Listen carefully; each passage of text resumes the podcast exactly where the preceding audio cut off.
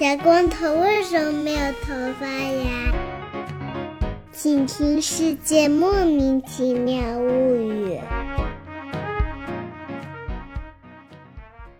欢迎收听《世界莫名其妙物语》，一档介绍世界中莫名其妙知识的女子相声节目。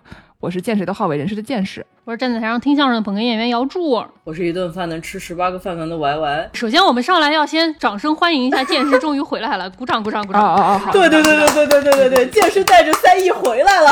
哎呀，带着三亿回来，跑路的人带着三亿跑，还能带着三亿回来吗？可不嘛，我们剑师多了不起。嗯，那个，其实上一期节目啊，我不是录了吗？我就想问一句，什么叫对？但你不是风尘仆仆的跑到这个全国啊巡巡视了一大圈是吧？巡演，哎，巡演了一下。National Tour。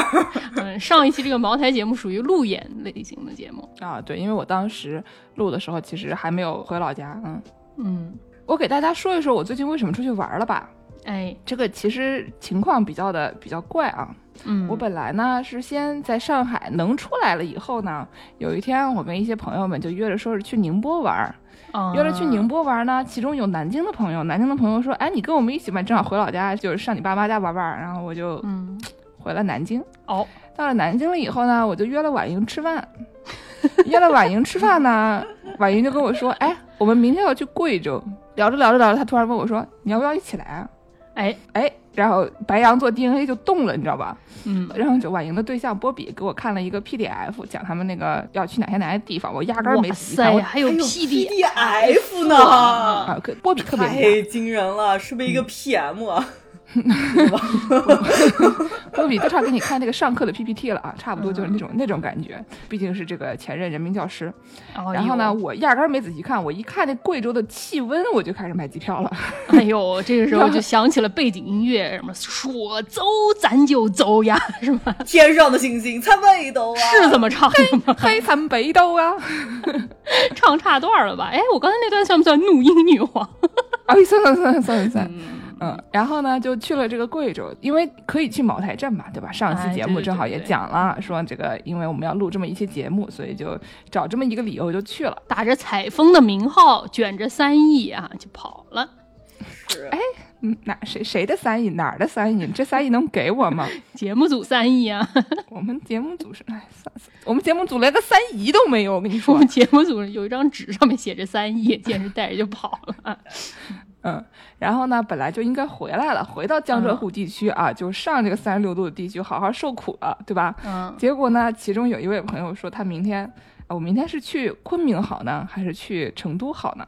哎呦，掏出了手机开始看气温，然后我想，不是你这个人都是纯 靠气温追问的，对吧？就是循着气温去的。你这是因为我本来去了贵州，以为会很凉快，后来发现就贵阳还比较凉快，其他地方还是有一些热的啊。茅台镇很热嘛，我们之前说的啊。是我气温追问，我就后来就去了昆明，然后发现昆明是，哎呦，真凉快，哎呀，真不错，非常不错，不想回来了。啊，昆明多少度啊？二十几度？昆明就是一大早可能十八九度，然后热的时候二十出头，就跟我们温哥华一样啊。啊，对对对对对，我们温哥华，大家注意这个 这个前缀啊，马上我还是也要成为加拿大的朋友我还是很快就要来到温哥华了。嗯，唉，哎，总之呢，就是出去玩了这么一大圈，后来还去了一趟长沙，因为本来跟其他朋友约好了要去长沙，然后最后从长沙就回来了，就玩了这么大一圈。那天我就问健师说今天要录节目，我就小心翼翼的说健师你什么时候回来啊？你还还回来吗？不然不回来了是吗？我还给朱工做了一个提案，我说剑师不回来，我们就一直放 Hades 那期节目，就是来做一个漫无止境的八月的 Podcast 的版本，你不觉得很合适吗？毕竟 Hades 也是一个 roguelike 游戏，就是反复的一遍一遍打，然后大家一遍一遍听，是吗？做个人吧。我觉得这个提案很好，下次用。做个人吧。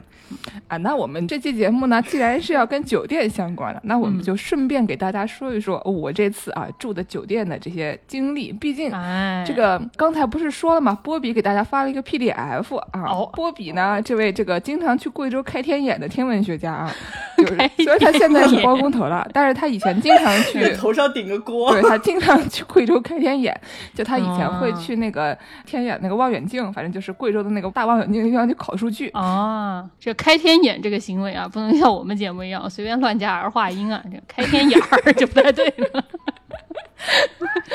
这开的是哪儿的天眼？不能再说了，不能再说了，别问了，别问了。总之呢，就波比就因为以前经常去贵州，所以他对这个地区比较了解。然后订的酒店呢，被我们就是说，哎呀，都非常的不错啊。嗯，所以就给大家介绍介绍我们这次都住了什么样的酒店啊。啊！而且剑师之前在我们茅台节目的时候还预告过啊，说你们在茅台镇还是遵义住的那个酒店也非常精彩啊，也可以给大家一起介绍介绍啊。哎，对对对，我们呢这个最开始刚到贵阳的时候住了这个全季，就是比较正常的连锁酒店。这个全季和汉庭这一类的酒店呢，我现在发现，因为以前没有住过国内的这样的连锁酒店，然后最近发现这类酒店很好的一点是，你可以在里面洗衣服。哦，就是他的洗衣服是，就像我们小时候这个上大学的时候，美国的宿舍里面的那种洗衣房一样的，就是现在还是这样，你不要说了。你自己家里没有洗衣机，它有个专门的那个洗衣房，里面有好几个洗衣机和好几个烘干机，然后你可以。孩子经常要抢，对对对，然后它里面还有一些小的什么烫衣服的呀之类的那种设备，而且我发现它那个烘干机啊，嗯，这个功率非常强，就那个。烘干机，你基本上不管多少衣服塞进去，半个小时肯定干了。我从来没有见过这么快的，因为美国那些烘干机基本上是苟延残喘，大概 四十五分钟起跳吧，而且不能塞太满，塞太满得烘两次。嗯，对，反正就是还还不错，那个烘干烘得很快，所以我出去玩了两个礼拜。你想我带的衣服。本来我带了一个小箱子，是想着说我去宁波 住两天 就得了，然后结果出去玩了大概至少超过两个星期了吧，就中间这个衣服就有些吃紧啊。但是因为中间也可以找这些连锁酒店洗衣服，所以就是嗯还维持了我比较体面的 没有没有臭烘烘的一个一个人设啊。还好去的是比较凉快的地方哈。嗯，然后中间呢，我们就是先从贵阳去了这个凯里。哦，凯里是一个这种也算是大城市了的这么一个地方。我们在在贵州一段时间里，就是想着说，怎么样确认一个地方是不是大城市，就先打开美团看能不能叫到咖啡外卖啊。哦，如果你只能叫到蜜雪冰城，那 对不起了。蜜雪冰城也是很好喝的啊。你爱我，我爱你，蜜雪冰城。虽然我没喝过，但是我听说还是很好喝的。嗯。挺好喝的，对。然后在这个凯里呢，我们住了一个叫做贵州文旅家图酒店。这个酒店呢，这个大堂啊，看起来特别富丽堂皇。嗯，就是说是按照五星级标准建的四星级酒店，但是反正也是非常的不错。这个酒店有一个什么笑点呢？就是后来我发现，只是我没见过世面而已。但是我在这里第一次见到了机器人。这个东西就是机器人，它不是像是那种以前我在日本见到过那种一个机器人那边滚来滚去，经常就是给你举一个什么牌子，上面写着一些，你如果找不到路的话，你可以在上面戳戳戳，然后有一个屏幕告诉你你下面怎么走啊之类这种导航型机器人，基本上它不太动来动去。就最近发现有这么一类机器人，它给你给你送外卖，你知道吗？哦，对对对对对，不是那什么冬奥村里面就用上了吗？啊，对对，就是冬奥村能用上，我为什么配用上这这种东西，对吧？是什么样的这个东西？它什么啊？就是一个大概跟你腰差不多高，一米左右的一个，像是一个塑料桶倒扣着的形状。嗯，然后呢，但它是可能是个白色的，就是底下有腿儿会动。就这么一个有轮子吧，不能得是腿儿吧？他还迈着步子，轮子 轮子轮子，哎，那迈着步的确是比较强悍了。然后呢，中间它有一个有个仓，可以把它打开。我当时呢是叫了一个咖啡的外卖，因为我们好几个人，一大早起来懒得出去找咖啡，如果有的喝最好嘛。然后给大家叫了外卖，那个骑手就给我打电话说，这个我就给你放机器人里，让他送上来了。然后哎，我在我我，我 说你你你不送啊？然后呢，就过一会儿，就是我的房。房间的电话就响了，嗯，电话响了以后，就有一个那种 automated 那种声音，就说您的外卖已经到门口啦，大概这样的一个情况。然后我接了个电话，我就到门口一看，啊，门口出现这么一个倒扣的一个桶，然后我打开门了以后，他也打开门。中间就是两盒手提袋拎的咖啡。我拿完了以后，这哥们儿拔腿就跑，挺不错啊，这个事儿。这个这个东西在旧金山我见过一次，还有就是我之前在那个公司设计过一个什么 Intuit，就是做。TurboTax 给大家报税那个软件的那个公司，他们那个公司总部里面有两栋楼，然后他们那个餐厅只在一栋楼里，然后另外一栋楼全是办公室嘛，所以说他们从两栋楼之间还会有人从餐厅点了餐给你送到办公室上，你就下个楼到对面楼里面去吃个饭也也懒不愿意，然后就搞这个机器人给大家送东对呀，我就讲一句。但是这个机器人它是坐电梯的，对啊，它是坐电梯的，因为它那个楼也是有上下的。可是它问题在于，就是你光在室内环境还可以，但是它那个 Intuit 的，它那个两栋楼之间有一个草坪一样的那种公共活动空间，对，就有一个问题，就是机器人它经常会卡住，然后就有一个人的工作是要把卡住的机器人给拯救出来，就在那个庭院里把他们给拯救出来。就那个朋友们就在旁边楼里面，哎。你就动动腿去吃一个，动动呀，对吧？嗯，就是我发现的，就那个机器人，它进了电梯以后，它是有 priority 的，就是说它先摁，它进去了以后，自动就把它的楼层摁上了。然后如果它没有，比如说它到了二楼，然后它要出去。如果有人卡住它的话，这个门就永远不关。哦，这么厉害！它跟电梯的那个中控系统是连上的，是吗？对对对对。然后，然后这哥们还会一直讲说：“你放我出去吧！”就会一直讲，烦的不得了。哎呦，我有我就跟那个机器人跟卡在了一个电梯里面，然后我们就想玩玩它，结果机器人叭叭叭叭叭叭叭讲。我跟你讲，机器人真是蛮肯讲的，可以盐水鸭扎实讲，叭叭叭叭叭叭，特别肯讲。那机器人有那个屏幕吗？嗯，没有。就是它是一个就没有那些那些功能，不是让你跟它 interact 用的，它就是一个送餐。我这周末在多伦多一个中餐店里刚看过一个送餐机器人，是从后厨给你走火锅的那个盘菜上来的那种机器人，它上面有个屏幕，那屏幕你不能跟它。就是真实的互动，但是它上面显示的是一个脸，就是两个眼睛，它会眨巴眨巴的，看着怪吓人。就你后面站这个机器人在那眨眼睛，嗯总觉得不用我，谢谢。某一条线上，这个东西从可爱往这个惊悚方向发展啊，就 Uncanny Valley，对吧？对对，就是那个恐怖谷效应。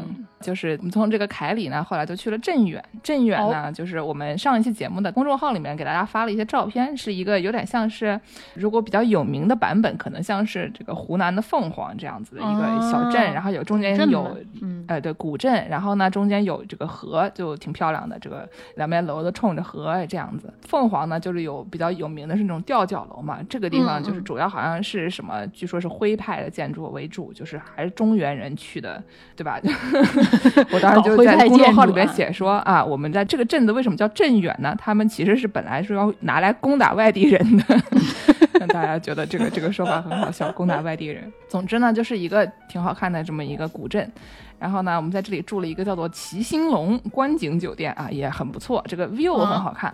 进了那个酒店房间了以后呢，就是一个大落地窗就冲着它那个河边上，所以就是有很不错的这个河景 view。然后呢，本来因为它是一个古镇嘛，然后这个路上就是在这这里面开车，经常就直接开上那种石板，给人感觉不应该有这种看起来这么现代化的这种星级酒店。实际上它这个里面的各种东西都还挺不错的，就是比较现代化，现在挺高级的这么一个酒店。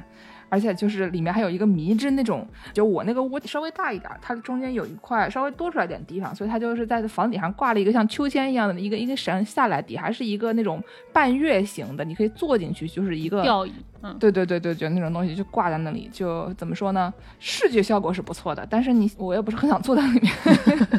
为什么？有很多的垫子啊、枕头啊什么东西，你坐进去觉得很热。一切都是以温度为标准。我夏天的白羊座太怕热，你知道吗？哎呦，我跟何卡卡一起在长沙玩，然后就何卡卡一点反应都没有，我就汗流浃背。然后是广东人，人想说我这深圳人，我这要穿羽绒服，现在人家也是中西部之魂啊！我哎，哎呦，算了，就反正就就算了。然后我们就去了铜仁。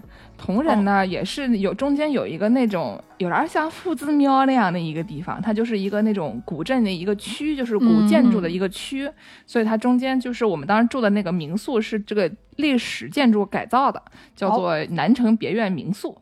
进去了以后呢，就先是有一个那个手碟，什么叫手碟？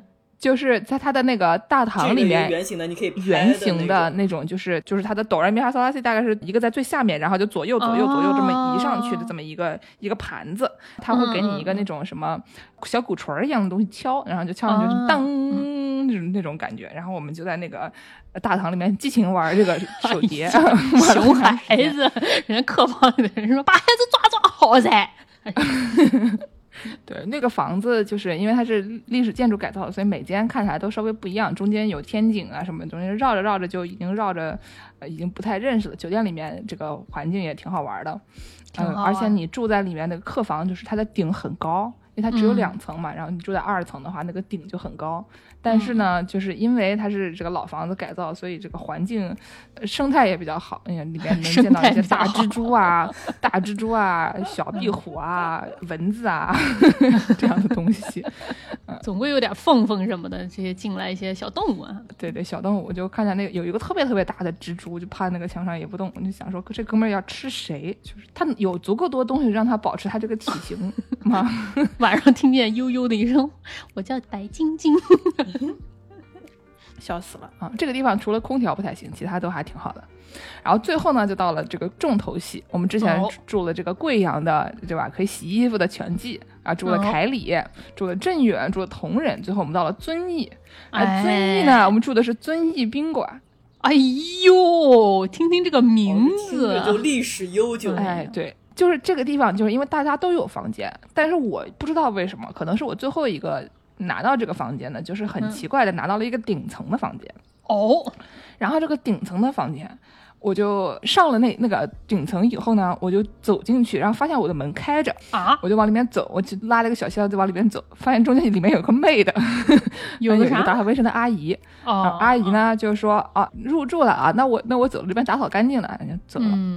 然后我后来跟另外一个朋友讨论了一下，他说他那个房间也是的，一进去了以后有个扫地机器人那边扫扫扫扫扫，然后他一进去以后那扫地机器人着急忙慌的就躲起来了。回到 了座位上，这个现代化非常做的非常好啊，这一路。对，就很很奇怪，就你想我这个房间比较高级，所以我里面是真人打扫的。他那个房间不是顶层总统套房，所以他是扫地机器人在里面着急忙慌的扫啊。哎呦，然后这个房间进去以后呢，右手边是一个那种就是你的什么小冰箱啊，什么放个小杯子啊那种，就是比较正常的。一般那个地方进去了以后就是床，对吧？床旁边有个厕所，然后就到了窗子边上就结束。这个房子呢，它是进去了以后，先是一个会议厅。哎呦，它的它的就是进去了以后，这个大概方形的房间，它的左边靠墙的地方和正前方，大概在这个房间的中间的这个位置，有四个那种方形的那种像龙椅一样的 会客椅，对，会客椅上面还有那种白色勾花的那种，就是你姥姥拿来放在空调上面的那种白色的罩子啊。哦，中间有那种怎么说，像一个钟一样的那种茶碗儿。这个茶碗基本上你用那个盖子先把上面的茶叶往旁边一挪，然后就开始喝。如果喝到茶叶了的话，你再呸呸呸把它吐出来的那种感觉的那种茶杯，对吧？然后再往前面走一点，就是这个房间的窗子那个位置，就你正对着的那个窗子底下就是江景，哎呦，很漂亮的，可太高了。然后旁边还有一个很大的，跟我差不多高的一个花瓶，就不晓得刚才那个妹的她走了以后是不是藏在这个里面，就像那个扫地机器。你往里看了看吗？太高了，没往里看啊，所以我觉得应该是可以把人藏起来的。这么一个花瓶，别别看扒倒了，你赔不起。哎，对，不过身上带着三亿呢，说不定说不定难说啊。对对对，怎么说话呢？嗯，呃，然后呢，这个房间差不多就是就这么一个会客厅。嗯，再往右边走呢，是一个书房。哎呦，怎么还有一家啊？啊，对，它是一个书房，就是它中间有一个老板椅，老板椅前面有一个书桌，书桌这个后面有个书架。这个房间它有点像一个转角的房间，它有两个书架。这个书架里面呢，都是一些那种就是领导干部才看的书啊，不是我们这种普通人看的书，都是一些领导干部看的书。和公文写作结婚，对，和公文写作结婚，还有一些就是反正党性很强的一些书，就是像我们这种没有去过这种党性提升室的人是应该没有看不懂的。这个里面还有笔墨纸砚，什么笔墨纸砚？对，然后我们把它抠出来，让波比画了一个猫猫。哦。对，反正就是这么一个地方。你坐那个老板椅上，你就觉得你的党性得到了提升，这么一个就是觉得自己非常厉害的这么一个房间。再往里面才是一个正常的，一般你门打开了以后的那样的房间，就里面一个床，里面一个电视机，对吧？一个可以挂点衣服，然后还有一个小厕所，大概这样。但那个厕所其实不小，那厕所还挺大的，感觉是那种啊，享受一下副国级待遇的人啊，就用这么大的厕所。这个地方为什么我们开玩笑说它是副国级的待遇呢？为什么呀？它那个空调啊，我打开了以后，想说把温度调低点，因为毕竟我 我热嘛。然后你知道吧？我发现这个空调可以开到零上五度，不是图什么呀？什么叫做副国级待遇？待遇就是你可以把空调开五摄氏度，不是副国级待遇是搞冷链运输的还是怎么回事？为什么需要这个呀？就别人那空调可能只能开二十一度，对吧？哎，这边可以开五度，就说明你这个地方很厉害。哎，我觉得这个是不是就是为剑师量身打造的？听说一个很怕热的，带着三亿的女的要来了，所以说赶紧搞了这么一个房子。对对对，反正就是一个非常奇葩的一个房间。但是它的刚才我们说的这些所有的酒店房间啊，他们这个条件都还是挺不错的，就包括这个遵义宾馆也是挺不错的。但是那可太好了，副副国级啊，能开五度就。是不一样，对吧？刺激，太刺激了。嗯，那我顺便再给大家回答几个 imaginary 问题，在我们进入这个剩下的住酒店的内容之前啊，我给大家回答自问自答的听读往来啊。如果你有三亿该怎么办？对对对，哎，你有三亿该怎么办？这个这个，助攻假装问我一下吧。啊，见识见识，这个凯里的酸汤鱼跟海南的糟粕醋火锅哪个更好吃呀？就是因为我去这个凯里吃了他们那边的酸汤火锅，或者说就是整个就贵州有很多酸汤火锅嘛，然后觉得非常好吃。但是呢，我又觉得海南的糟粕醋火锅也很好吃，都是酸的嘛。就是一个是这个以香料、香草各种东西为主的，很番茄什么的。然后海南那个醋火锅呢，它是发酵的。但是呢，就要 Q 到我们上期的节目啊，就是说这个白酒是喜欢清香型的还是浓香型的啊？酱香型的，所以你更喜欢哪个呢？我喜欢酱香型的，所以这个这两个东西呢，我也喜欢酱香型的，我喜欢发酵的。嗯，就我爸前两天就问我说：“哎，你带回来的那个云南的咖啡豆怎么臭臭的？”然后我突然惊动了，我想不对，你这个话说的跟我还是说的一样啊，怎么臭臭的？然后我就发现，因为那个云南的那个豆子，他们也是有一些发酵处理，所以它也臭臭的。就是这个糟粕醋火锅，它也是臭臭的，都是有点这个发酵的内容。所以说这两个里面呢，我更喜欢臭臭的那一种。但是就说明他们俩有一些相似之处，都还挺好吃的，都是这种酸酸的火锅。请问吃了哪个更容易生儿子呀？嗯，贵州跟海南哪里更糟粕啊？更酸嘛？问你的是，我知道，我知道，但是就是酸归酸，但你得你要生儿子，你肯定要在更加糟粕的地区。那还是糟粕醋火锅比较糟粕吧？好的，好的，好的，好的，嗯嗯。那第二个问题，见识见识，贵阳九龙城寨和长沙文和友哪个更离谱呀？这两个是什么我都不知道，我就光负责这个棒读。你知道文和友是什么吗？不知道，文和友是什么呀？我是知道吗？不知道，我连九龙城寨都不知道。哦，就是九龙城城寨本来是那个香港的嘛，香港的，香港对啊，对，就是它是一个那种山坡上面，沿着山坡建下来好多那种就是危房那样的东西。贵阳有有点类似的地方，因为他们是也是一个山城，所以就是比较赛博朋克，就是经常高速在天上飞呀。哦，重庆也差不多那样啊。对对对。然后呢，他们就是有那种沿着山建的房子，只有一半有采光，因为另外一半采山啊，所以它不采光啊。这个有一些老的房子，就是那种比较城中村的地区，它是我们当时去玩的时候是有在这个街边找一个缝儿钻进去，就是那个房子和房子中间的一个缝儿。哦，你钻进去了以后，它就有台阶一直往下走，这个台阶旁边不断的遇到各种各样的房子，就像那一个下山的步道一样，但它其实是一个社区中间的一条路。嗯，就你往左边走是别人家房子，往右边走是店铺，然后再找找条缝钻下去啊。这个左边是养鸡的，右边是一个什么这垃圾站，然后再往下走就突然变成了一条什么小吃街这样的一个比较奇怪的这么一个东西。哎呦，真就是它是一个很 organic 的城中村的那种一个感觉，它也是一个有坡就这么往下走的。但是呢，就是长沙有一个叫做文和友的东西，非常的离谱。就是它在江边上，这个房子呢是一个像比较高级的 shopping mall 里面，在一个商场里面。哦，这个我见过，我搜了一下图，我见过这个东西。对对对，很那东西很离谱，它在一个就是商场旁边，但你进去以后呢，看起来的视觉效果就跟我刚才说那种九龙城寨其实差不多。嗯，就是它是一个那种房景。就是在商场中间造了一个几层楼高的那种仿的街景，有点像，对对对，有的时候那种拉面店它会搞成这样一样，但是它搞的是那种巨型的几层楼高的一个山城景啊，对，就非常的离谱，因为就是你们城里面没有这样的东西吗？你们为什么要在一个高级 shopping mall 里面建这么一个东西？中间里面还有一个非常奇葩的缆车一样的。就你在这个房子里面坐上那个缆车，从一头转到另外一头，还花二十块钱。嗯，就是反正这就是体验经济的一部分嘛。嗯，对。然后你在这个地方走着，从旁边一个出口出去了以后，就是一个普通的 shopping mall。嗯，而且这个是不是是那种比较复古的？一般这种都是搞的是那种九十年代、八十年代那种风格的店里面卖的东西。对对对对，所以看起来跟那个九龙城寨差不多。对对对。反正就不是很有机，非常的做作的这么一个地方，但是又很有意思。因为怎么说呢？毕竟你去了这个湖南卫视大本营，就看看别人的造景功夫，就 觉得也是很厉害的。我觉得长沙很多方面就是非常擅长做人造的一切，就感觉是一个很人工的一个地方。就是现在不是变成网红城市了嘛？感觉就是很人工，但这个人工又很有意思。因为最近综艺节目都在长沙录了，基本上所有的综艺节目现在都在长沙录。哦，嗯。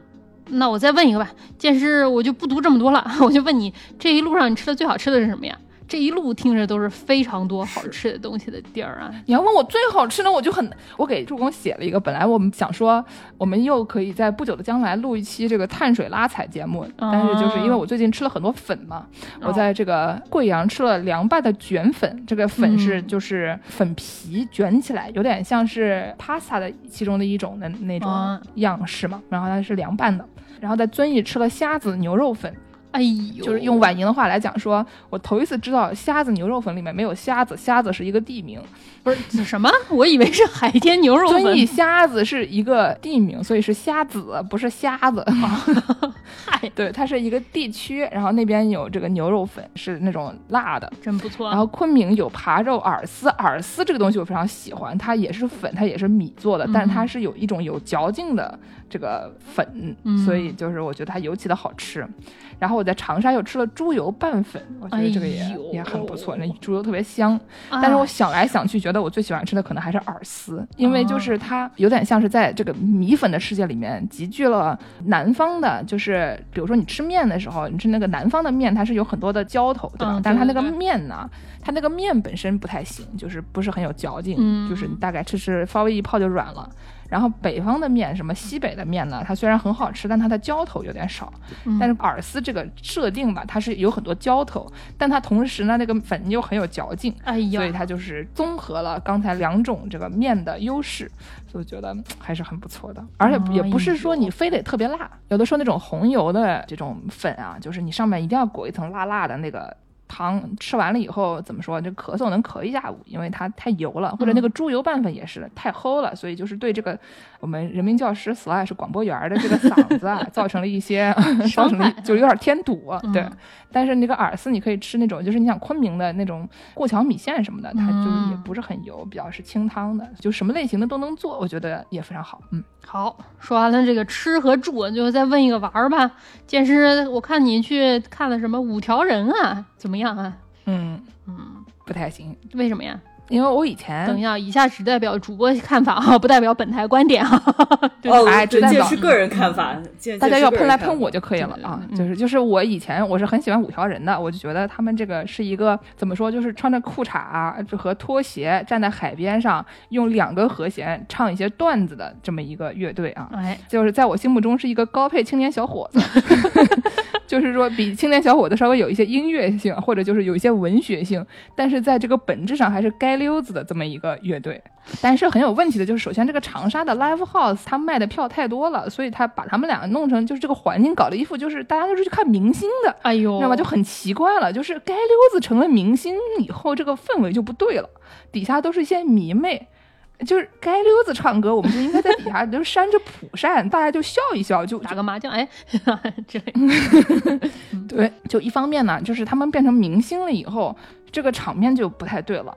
而且他们自己呢，我跟你说啊，街溜子开始搞音乐了，就很恐怖了，你知道吧？就是我跟可卡卡说，他们是一个两个和弦的乐队，搞音乐搞得不太好，也也就算了。可卡卡说：“你开玩笑吧？他们那些大部分的搞 solo 的那些地方，他就一个和弦，那不，所以他们怎么搞音乐？掏出一个钢琴弹起了肖邦，还是怎么回事？就是说他们中间有很多的，就是很长的 solo 的段落。”所以就是怎么说呢，就有点剑走偏锋的感觉，有点怪怪的。就是我还是比较喜欢你老老实实的搞你们擅长的那些该溜子内容。他们找两个 backup singers，然后那个调音调的又不好，结果那个 backup singers 两个女生一一张嘴听的就跟尖叫鸡一样的。什么呀？就就我觉得是调音的问题。就哎呀，怪怪的，就整个就怪怪的，而且人又特别多，哎呀，怪怪的，不太好。好，我觉得其中有至少百分之五十以上的锅都只能推给那个 live house，但是还是有快到一半的内容就是该溜子不要搞音乐，讲讲段子就可以了。嗯，好好，那我们这个剑师的旅程介绍的差不多了。哎，你看我都说了四十分钟了。就是。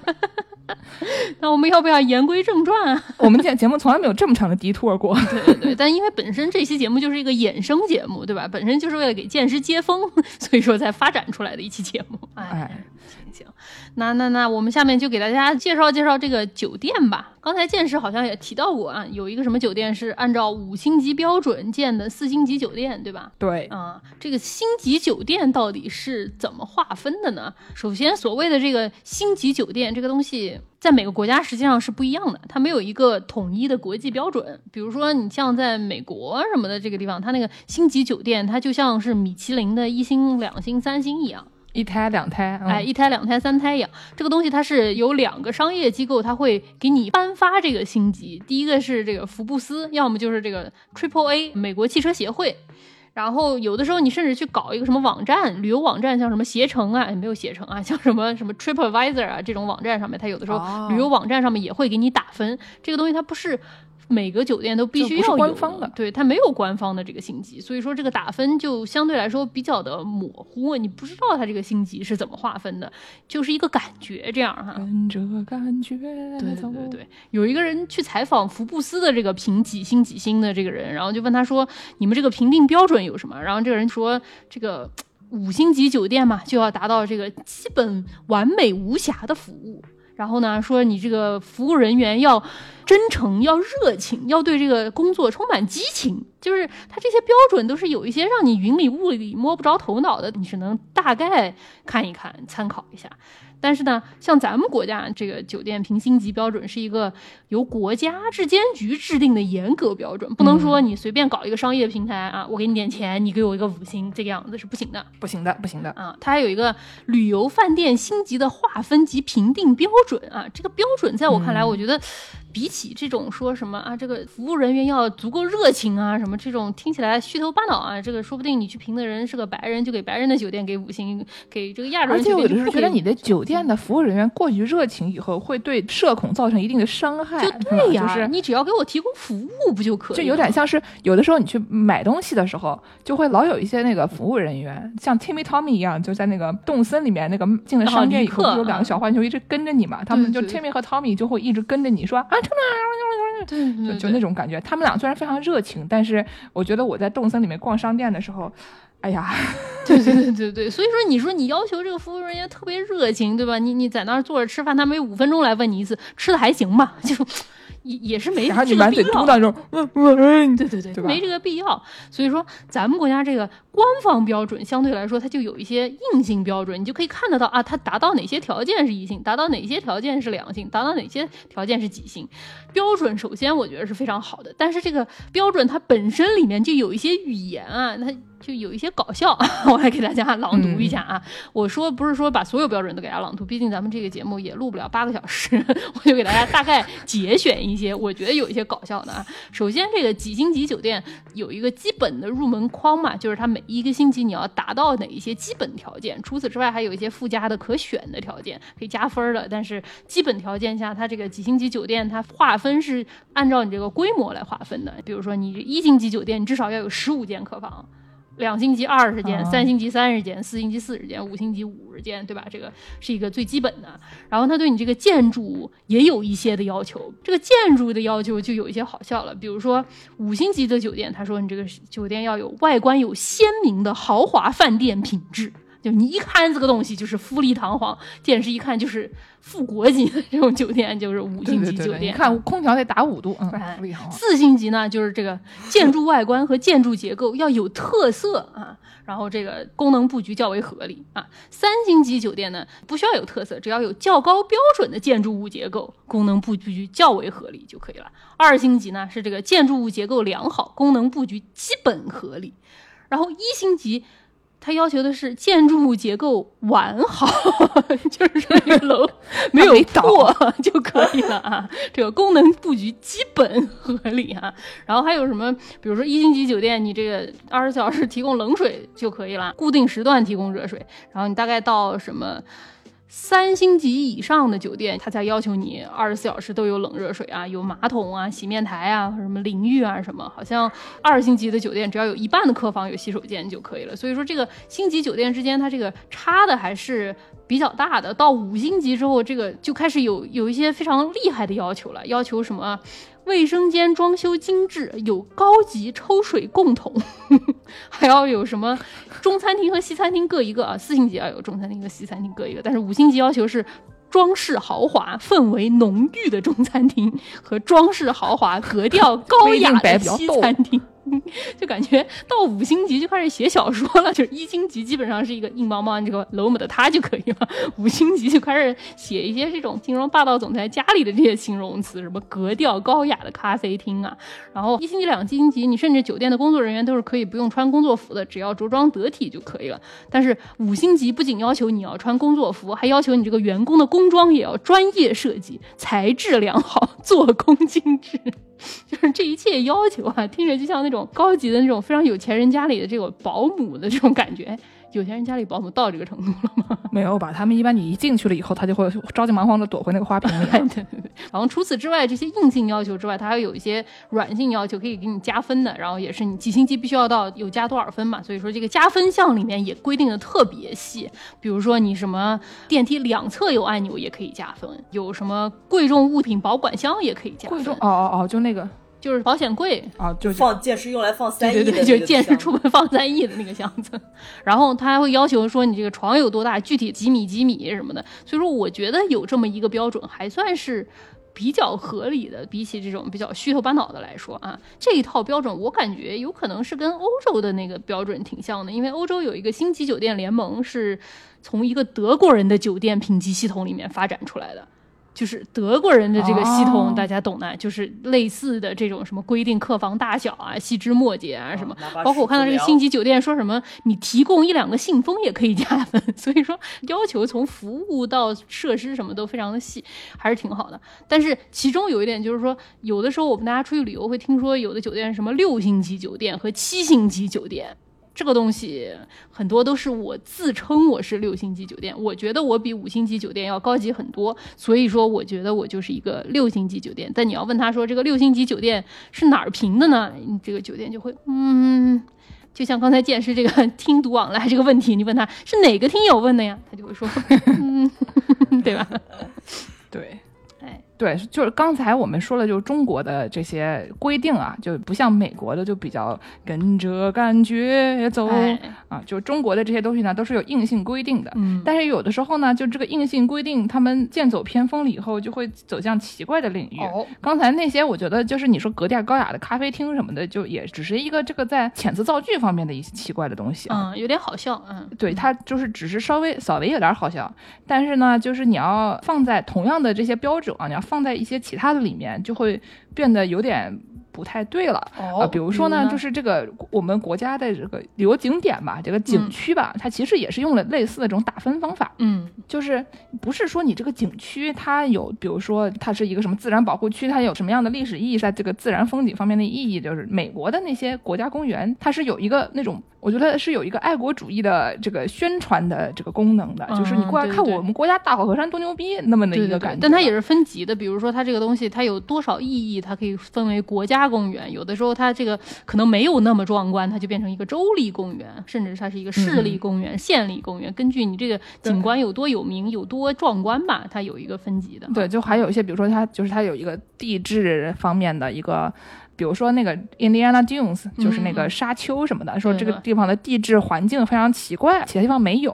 那么我们就把它保护起来，作为一个你可以过去观赏，也起保护功能的这么一个公园。嗯。但是咱们国家的这个景区啊，就是不是有什么一 A、两 A、三 A、四 A、五 A 嘛？对对对。这玩意儿跟它的爱国主义功能啊，就是说咱们国家你看看这个大河山有多牛逼，这个功能其实是没有关系的。哦，那是怎么分的？让人觉得很奇怪。它不是说一个地方有多漂亮或者多厉害，或者说有地貌有多么的奇诡啊。嗯。这个地方就是。保护了多少大熊猫啊什么的，是没有关系的。你点进去一看，他们跟比如说距离机场、客运火车站、高速公路的距离有关，哦，跟门票的设计精美程度有 关，呀，跟你游客中心有没有电脑触摸屏有关，嗯，跟这个保安和监控的数量有关，呃，跟厕所的外观设计有关。还有什么企业形象？就是我点进去了以后，觉得这个事情就是非常的离谱啊。它分一些细则，比如说第一项是旅游交通，直达机场距景区的距离三十公里以内、六十公里以内、一百公里以内。这个打分就是分别是十分、六分和两分，然后什么在依托的城市，比如说它附近的这个城镇的距离有多远，抵达公路或客运航线等级啊，是什么一级、二级还是三级的公路？说什么一级的公路是黑化或白化路面，行车速度一百到六十千米每小时，双向四道，宽度二乘七米，最高级客运航道可只通行大型游轮的航道，这种东西啊。然后呢，还有说什么停车场？停车场你是硬化或黑化的地面，还是沙砾地面，还是泥土地面？嗯，停车场或码头是不是美观？有没有特色和文化性？这个游览线路是否合理？是不是生态或者仿生态游不到？然后这个游览的内容呢，有什么门票啊，设计制作精美的程度啊，游客中心的位置啊，什么这个就刚才说的这设置电脑触摸屏啊什么的，所以说他们要那个机器人滚来滚去的，要给你放个电脑触摸屏呢。然后有没有提供导游讲解服务啊？有没有导游全景图？导览图上面的标识牌是精致还是一般？说有没有中英文对照？还有没有其他的外文？呃，具不具有这个导游人员的数量？导游的语种？就是比如说什么粤语啊、闽南话啊这种东西，外语啊，然后呢，有没有高级导游员或者讲解员？哦，我觉得这套跟酒店那套可能是一个体系下来的，因为酒店也是。规定的非常细，这个加分啊，有什么多大的水疗可以加多少分？然后你这地面使用的，比如说普通地板用可以加多少分？地砖加多少分？高级花岗岩、大理石加多少分啊？什么你这个毛巾架可以挂一条加多少分？两条加多少分？这个东西我感觉是同一波人都是这个旅游系统里面制定出来的规定，但是这个东西我觉得它在酒店上面它就非常的合理，因为毕竟你酒店是一个纯人造的，然后你就是为了提供这么一个服务的这么一个。服务性的单位吧，所以说你有这些硬性标准，你就能展现出你这个单位提供的服务水平到底是什么样的。但是景区这个东西，它的主体并不是服务，景区你去玩，你你的主体得是这个景啊，对吧？就是说你在里面写一些比较基本的，比如说我们这边的安全措施，它这个里面是有很多安全措施的，是比如说有没有安全保护的机构啊，如果有什么这个特殊安全处置、预案、消防防火这些设备，这些。都是我觉得是挺好的，对，就保安的数量这个事情，我觉得有点监控的数量，我觉得稍微有点怪啊。但是呢，就是还有什么，比如说有没有这个急救箱啊、专职医护人员啊等等这种，你要是人在山里面丢了，我能不能给他救出来？这样的这些这基本的要求，对吧？还有什么这个厕所怎么样？就这些都是挺好公共设施的厕所的这些的东西，我们都觉得是很好的，对吧？但是其他的那些东西，你说厕所内部有没有文化氛围？我觉得这些其实也不是不可以，但是这个东西并不能只用这些东西来，这跟景区没有评级，就有点怪怪的。所以说呢，那五 A 级景区啊，就感觉你是刚才说那种文和友，它就可以成为一个就是高级的景区，因为它毕竟建在 mall 里面，它什么都有。对 对对对对。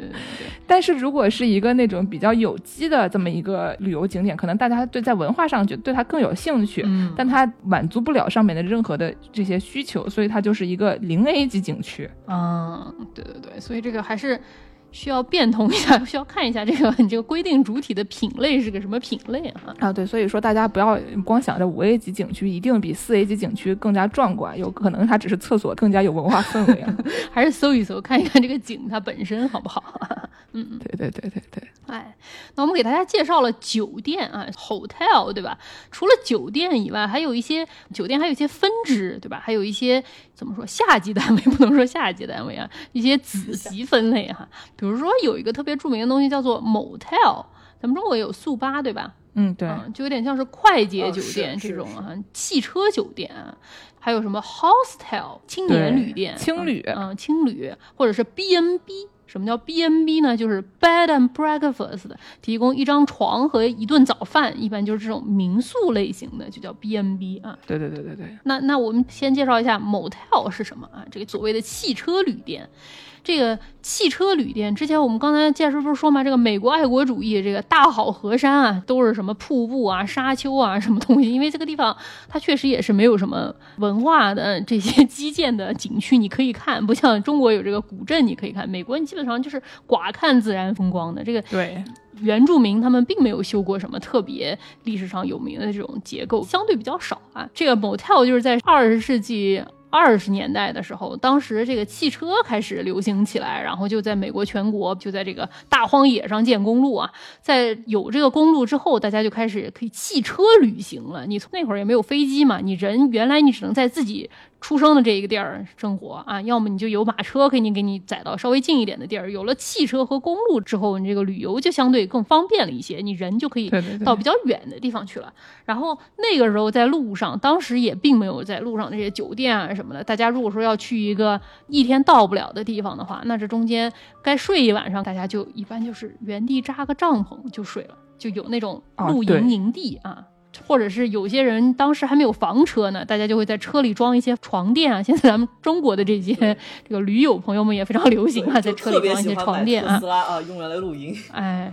最近我爸跟我说，要在我们家车车顶上装一个什么行李箱，这样他们出去旅游的时候更方便啊。也加入了这个非常时髦的这个潮流啊，就是大家都喜欢时髦户外，对吧？啊，对对对对对。然后他们要睡觉，你如果说车里放不下床垫，还有人在车顶上放一些木板什么的，然后你就可以躺在车顶上嘛，对吧？也可以睡车底啊，像玩事一样。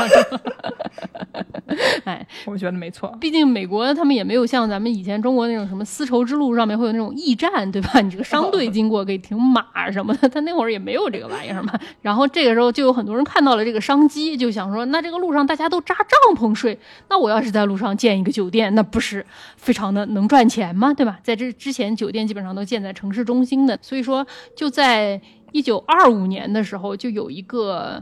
建筑师朋友，这个建筑师朋友叫 Arthur Heinemann 啊，这个哥们儿他就在有一个地方叫 San Luis Obispo 啊，对，这个地方大概是个什么地方呢？这个地方大概就是从加州的洛杉矶在南加，然后这个旧金山在北加嘛，从洛杉矶开到旧金山中间的正中间。这个地方，这个这个酒店就他就管它叫 Milestone Motel，就是里程碑呃汽车旅店吧，就是 Motel 是一个 mo automotive。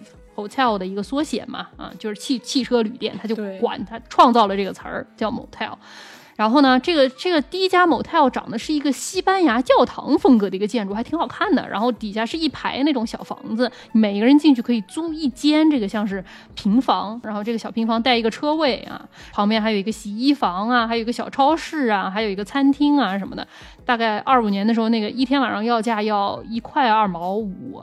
虽然也不知道多少钱，但是就想象一下，应该不会特别贵。嗯，不算特别贵。然后这个人呢，其实还是挺有商业头脑的。他想说，我如果说在这个美国的西海岸嘛，大家如果说开始旅游的话，那我就在每一百五十到两百英里处开这么一个酒店。大家等于说规划几天呢？你每天都在我家的这个酒店里休息，岂不美哉？那会儿的车也非常慢，路也很慢嘛，所以说一天只能开一百五到二百二百英里嘛。然后他就建了这么一家，结果不幸啊，这个人天时地利人和都不是很好，就刚建好这个酒店就迎来了大萧条。哎呀，然后呢，他这个他创造了这个 motel 这个词，他就本来想去注册一个商标。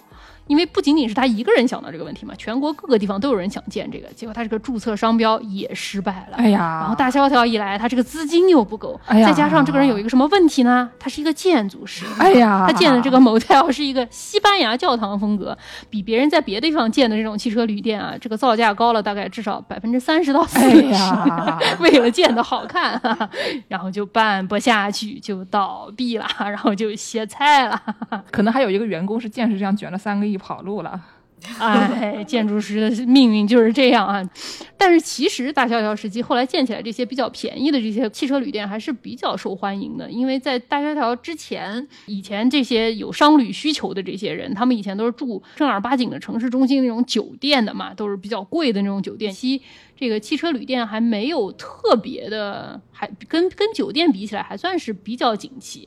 然后过了大萧条时期，到了二战之后呢，然后全美就疯狂建设这个 motel，疯狂建设汽车旅店。大概到五十到六十年代的时候，都是当然没有了，西班牙风格三十年前就倒闭了，对吧？嗯。五十到六十年代就到了北美这个 motel 的鼎盛时期，说最高高峰期全美有六万多家 motel，那可是不老少啊！大家就开始内卷了，就开始搞一些什么泳池啊，在里面放上一些彩电啊什么的。然后现在你在那个美国的公路上开，你也会看到远处有一个酒店，然后它上面就会打一个牌子，亮着灯，上面就写着 TV 啊，我这儿有电视，甚至有那个 color TV 那个。彩色电视，彩色那两个字儿颜色还不一样。对对对，有的还是能看到，还有什么铺啊，上面写着啊，我这里面有泳池什么，就靠这个打广告嘛。因为你走在路上，你也不知道这个好不好嘛。再有有因特网，你可以上网冲浪查这个酒店评价，以前你也不知道嘛，是吧？笑死了。然后五十到六十年代有非常多的这个 motel 的同时，我看到说他们当时那个 motel 里面会有一个非常厉害的设备，这个设备叫做。Magic fingers vibrating bed，魔法手指晃晃床。这玩意儿，呃，是成年人才能用的吗？好像他说他不是，但是成年人也是可以享受的嘛。这个东西是一个美国发明家在五十年代的时候，他一开始想发明一种。会摇的那种床，大概就是一个婴儿的那种，就是摇篮这么一个概念的这种床啊。因为他想着这种在商旅中间旅游的这些人啊，风尘仆仆啊，就像剑师一样，身上带着三亿，心惊胆战的，睡不着觉怎么办呢？给你来一个摇篮，给你晃一晃，你是不是就能睡得更好呢？然后一开始他这个人想发明的是一种会摇的床垫，后来他在发明的时候发现，这个床垫本身是什么样并不重要，重要的是就是这个马达，你只要在床垫上面绑一个这个马达，这个马达就可以自动带你晃这个床垫。于是就发明出来这个小的机器，基本上就是一个马达绑在床垫底下，然后旁边有一个盒子，你可以往里面投币，也要投币呢。对对对对对对对，不是一个我自己按了一个键，它就能给我这个附加的这个功能。它投币一次摇多长时间呢？它投币一次摇十五分钟，投一个币，一个币是二十五美分，就是一块钱的四分之一。那万一就是那种什么摇了十五分钟快睡着了，然后就又没有睡着，那我是不是还要接着投币？你投两个噻。我以为一次只能续十五分钟。我觉得好像不是吧，我也不知道啊。反正 就是这个这个东西，算是那个年代一个标志性的这么一个东西，很多人都知道这个东西。据说七十年代全美有超过一百万台的这个摇摇床。哇然后你想，他每一次投只投二十五美分，但是他全国的收入可以每个月收入超过两百万美元。厉害厉害，还是非常可观的啊！我突然想，这跟我们以前超市门口的那个就给小孩摇的那个，就坐进去就开始抖的那个小车，是不是其实是一个道理？投币坐进去就开始摇，对对，因为你也可以想象，就是这种 motel 里面，它一般条件都比较差嘛，比如说隔音也比较差，隔壁也比较吵，然后你可能真的是你一般商旅中间也非常多压力啊什么，你有可能睡不着，或者有的人认床什么的，给你有一个比较轻微的这种摇动，可能确实是比较容易睡着吧。然后在这个流行文化里面，有的时候也有提到这个东西，比如说冯内古特的那个五号屠宰场里面那个主角，他里面就说他晚上睡不着觉，就是靠这个魔法手指晃晃他就睡着了。还有什么 X 档案的主角，他们俩去哪儿破案的时候也是两个人。这两个人好像我记得这两个人没有真正在一起吧？好久以前看的不记得。但这两人中间总有一些暧昧的这个因素啊。就有一场戏，就是他们俩分别躺在两个房间里，都被这个魔法手指两个人一起在摇，这样就有点暧昧不清的这么个概念。好的，嗯，哎。芋头为什么一直在？芋头是想插嘴吗？对因为我现在相当于一个人形这个 magic finger 在晃它是吗？拍拍着芋头，芋头很生气，哎呀，很 生气，这个 magic finger 不行。他走了。Magic Finger 后来好像败落，是因为这个东西它不是一个盒子，你可以往里面投钱嘛，然后又赚特别多，所以说就有很多人把这盒子给它砸开，然后把里面的钱给拿掉。因为后面刷卡就可以了。哎，当时还没有卡，你还别说，这个发明家这个人当时他说：“哎呀，我能不能发明一个刷卡的系统，这样我就再也没有这个苦恼了。”可惜当时还没有这个刷，大家没有信用卡，一个概念，也是生不逢时的概念啊。然后后来这个 motel 发展的厉害了之后，就被一些连锁的大型的 motel 给取代了。毕竟你在路上，如果说是那种私人开的，你搞不清楚它里面这个条件怎么样嘛。但是如果说你看的是一个牌子，像什么假日酒店啊，这个 Holiday Inn 啊，或者像什么 Travel Lodge、Motel Six 啊之类的这种比较知名的全国连锁，你至少进去说。我这个酒店里面，它有一些条件你是可以保证的吧？我印象中，我小时候好像有一次跟我爸妈去什么桂林旅游吧，好像是，就是那种春节的时候去桂林旅游，当时也是跟建师这个情况差不多，是一个说走 咱就走的概念，所以没有提前订好酒店。到了桂林一看傻眼了，整个桂林所有酒店都订光了。只剩下一家什么友谊宾馆还是什么招待所类型的这种东西还开着，然后就虽然要有一点狐疑，但是你只有这一家的你也不能不住。然后进去一看，就发现这个因为当地可能比较湿吧，然后它那个制热或者是空调系统也不太行，你摸上去那个床单都是湿的。你要是在路上随便进一家酒店，就有可能这种你搞不清楚它这个里面住着一些什么，有一些什么样的小动物这样的问题。哎，后面给大家介绍啊，介绍介绍这个汽车旅店里的。小动物啊。然后，所以说你要是看到一个，比如说像什么 Holiday Inn 这种大牌子，你一看啊，那那我最起码进去这个床单它应该不是湿的吧？所以说这些大牌子慢慢的也就把这些小店都给挤掉了。还有一个问题就是，以前我们说这个公路它不是每天大家都只能开一百五十到二百英里嘛？后来开始修起了高速公路，这些高速公路它不一定就按照以前那种慢速的公路这个路走了，所以说它有的时候可能会越过这个慢的公路，然后它就建一条大的高速直穿过去，穿过山什么的。所以说。以前有那种专门的，就在慢的公路旁边专门发展起来的那种歇脚的小镇，旅游经济嘛。就刚才说的那些，有什么洗衣店啊，有超市啊，有什么这种店，专门就靠你们这些歇脚的旅客来撑起经济的小镇，慢慢也就不行了。所以说，后来这个 motel 到现在可能减少到三分之一都不到了。鼎盛时期的六万，可能现在也就只有两万多家了。这样啊，但 motel 这个东西，实际上在美国文化里面，我觉得它有一个非常重要的地位，就是它有一个特点。对。哎，容易发生什么杀人事件啊？就比如说你打开那个什么犯罪心理，这十集里面有八集基本上都是在 motel 出的事儿。哎，因为它这个东西它特别便宜嘛，而且你入住办的手续方便，没有电脑系统，也没有人给你扫身份证，你只要登记一下就可以了。像我这种做贼的人就觉得非常安全。哎，逃犯什么的想说三亿随便带。对啊，我我带个八亿我也可以停在这儿啊，对不对？健身住的这个富国级宾馆，万一一查就查到他了，对吧？所以说美。美国当年有一个著名的雌雄大盗，这个 Bonnie and Clyde 就曾经在咱们中西部之魂这个密苏里有一个 motel 里，还跟警察发生过枪战。哇哦啊！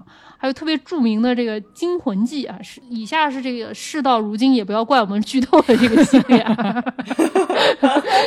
希区柯克那个《惊魂记》里面那个女主角，她卷款逃跑也是为了。方便躲藏啊！不幸住入了著名的贝茨汽车旅店，结果这个贝茨汽车旅店这个老板啊是一个心理变态啊，他那个毕竟希区柯克嘛，对吧？是一个连环杀手啊，谁住过来都被他捅死啊！他跟那个女的说：“哎呀，我妈妈不喜欢你啊！”然后就把他给捅死了。实际上他妈妈早就死掉了。嗯，就是那个转过来，妈妈其实已经是一个木乃伊的这么一个名场面啊。最后，我再给大家推荐一个，既然我跟王石跳是加拿大居民了，给大家推荐一个加拿大著名优秀影视作品，一个电视剧。我不知道那是加拿大的。嗯，对他们那个所有卡司里面，所有人都是加拿大人。哇塞！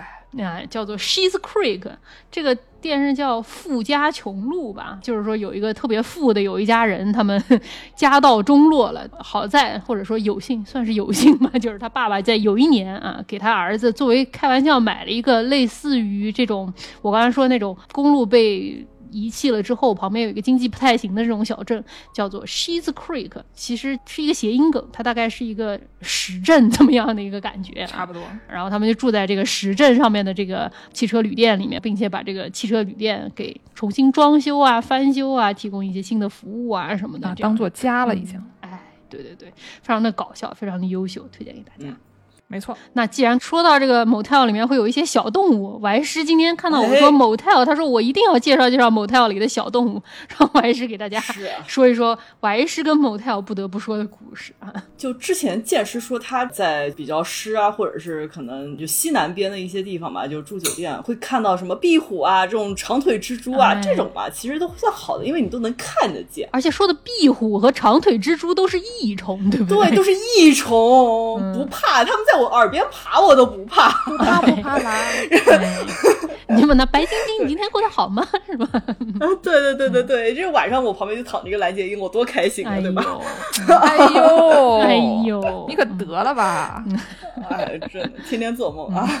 就是我说的，就是一些看不见的东西。我觉得就是两位主播应该也听过。等一下，看不见的东西，我们是七月到了，要给大家来一些清凉的内容。哎，对，这是啊，清凉系列第一弹啊。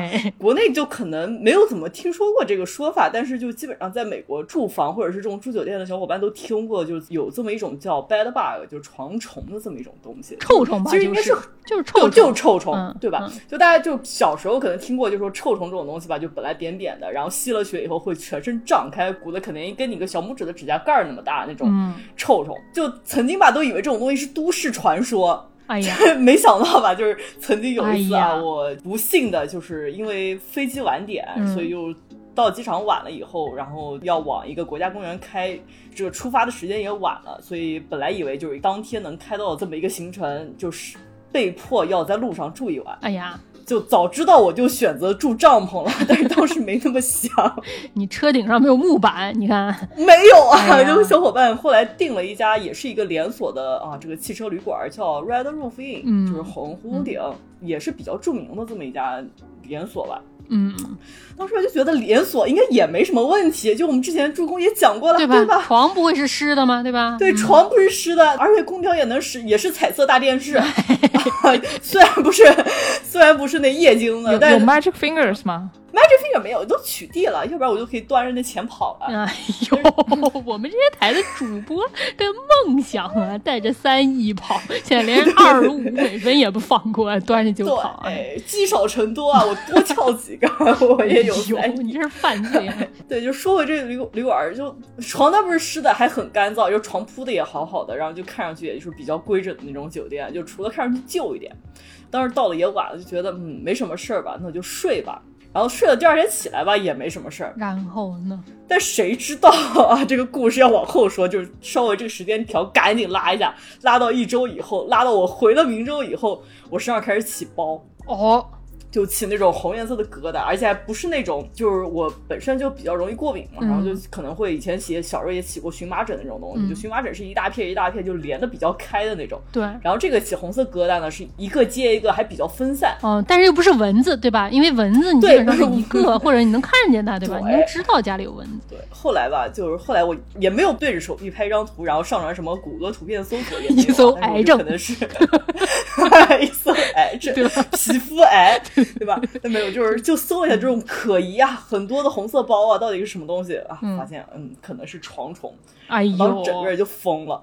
那怎么办呢？因为床虫是一种特别难治的东西。对啊，如果你是家里有床虫的话，基本上你基本把家一一把火烧了，差不多。对，你你不等于把你家烧了，你还得把邻居家也烧了。对，就全部都要烧，就什么一些什么纺织品啊、布料啊，全部都要烧掉。然后我就在想，我这个时间吧，就隔得也比较远，就虽然是出去玩的时候特别容易，特别是住这种小的这种汽车酒店，就特别容易染上床虫。就出去玩是有可能，但我在想，这隔的时间有点远啊。就毕竟床虫也是。一种叮了也是立竿见影的这么一种东西，对啊，就你吸了血，基本上第二天也能看到包。对啊，我后来就是特别害怕，然后就特地还去了医院。哎呀，太害怕了，就不知道这是个什么东西。啊。然后医生说，嗯，虽然我知道你很害怕。但是我还是要不幸的告诉你，这基本上百分之九十吧，就是一个被床虫咬的。还好不是癌症就还好，对吧？毕竟不是癌症，不是癌症可能还好一点。说什么呢？说话呢？怎么说什么呢？你这，嗯，不是你癌症，你知道就是。癌症能看得见是吗？床虫看对，癌症你看得见，没那么清凉，看不见。说什么呢？那那那时候吧，我就整天晚上就特别就压力大，就觉得哇，这个可能今天晚上床虫不知道从哪个角落出来就开始咬我，然后晚上会做一些什么梦呢？就是啊，我自己是看不到的，毕竟床虫是一种晚上出来咬你的这么一种东西。然后还会就是天一亮就可能会躲进那什么床床缝里面去，还喜欢在木头缝里面去。哎呦，压根逮不到。然后我就做梦，芋头帮我逮床虫，就晚上半梦半醒的时候，我就梦到芋头在我旁边逮着那个小黑点追呀。哎呀，最后怎么办呢？你这个。最后也没有，后来没有复发，就是过了一阵子以后，就包也没有再起了，所以我怀疑吧，就可能还是住这个汽车旅馆被咬上的。但是因为第一次被咬嘛，所以就可能是过了一段时间才会开始。你可能是没带回家是吗？对，嗯。就就那还好还好，也是这么希望啊，是没有事到如今，你不要把臭虫带来加拿大啊，你不要带来加拿大，对，嗯，对对对，带不起的，带不起的。所以后来呢，就是后来就是基本上去旅馆住的基本上都是一些大型旅馆了，都是一些啊，就不是已经汽车酒店了，都是比较大型的酒店啊，就可能有个三星这么一个酒店。但是呢，自从啊，就是一朝被蛇咬啊，一朝被臭虫咬。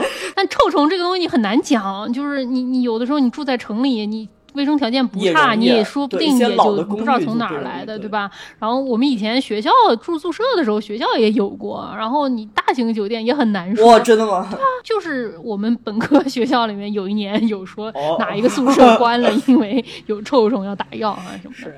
对，后来就是出去吧，就会带一瓶，就雪松那种喷雾吧，就是气味是容易排除虫子的。我就在想吧，就是啊，怎么说呢？就房间里面有臭虫，我避免不了，但是我至少能让它远离我啊，就是不要盯我，也比我的行李也远一点。搞点松香在身上滚一滚，对，就搞点松香放在行李箱里面，然后在什么床头就是那种缝里面再喷一喷。哎呀，然后到了一个酒店，就先把所有的这种啊被单全部都拽出来，就是看那种缝里面特别容易藏臭虫的地方，看也没有什么奇奇怪怪的小黑点儿。哎呀，这都 PTSD 了。对，就基本上你能看到小黑点儿，其实你也就躲不掉了，就是它很大型一部分可能也已经钻钻进你。所以，所以我有一个问题啊，就是现在中国人很喜欢出门就带一个睡袋，就是一个布的，直接把它塞到床里面，然后你就睡在那个睡袋里面，这玩意儿有用吗？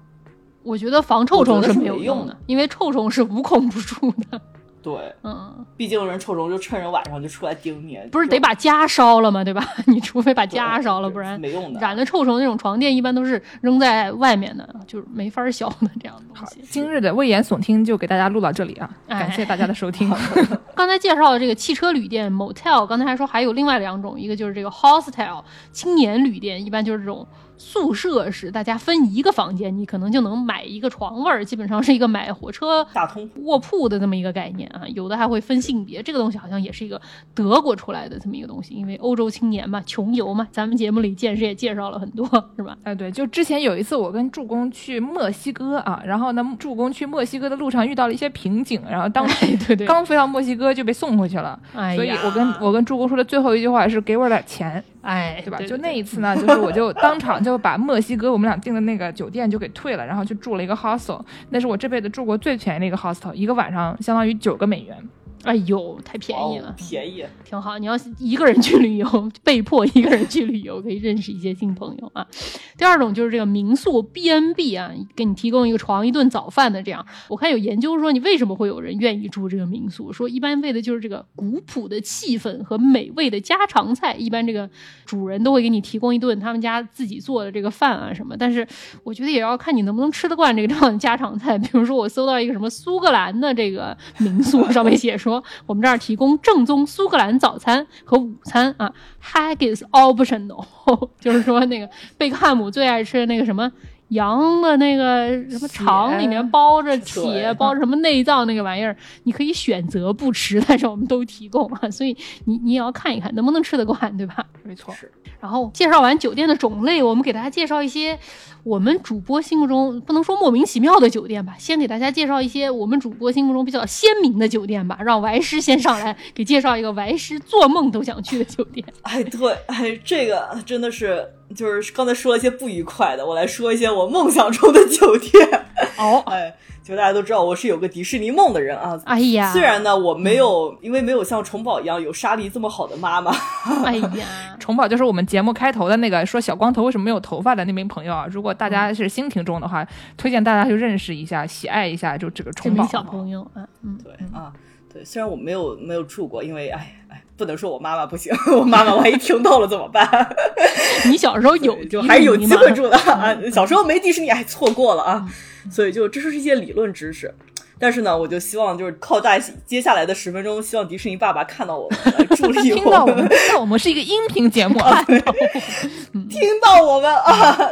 听到我们这个突出的声音来助力我们的梦想。啊！迪士尼，迪士尼，迪士尼。爸爸，哎，对，就是迪士尼毕竟是一个造梦的这么一个场所嘛，所以它的就是迪士尼本身它园区呢就有很多度假酒店啊，这些度假酒店呢也是要完整的这么一个造梦的这么一个场景和造梦的这么一个设定，嗯，所以呢，它就是在不同风格的度假酒店里面就会有不同的主题房间。哦，就是在这个啊奥兰多就是佛罗里达这么一个迪士。迪士尼世界里面就有一很多度假园区嘛，就它有一个专门的，就是叫加勒比海度假村。哦，两位主播们看到这个加勒比海度假村，基本上就能猜到了，这个是什么主题的房间呢？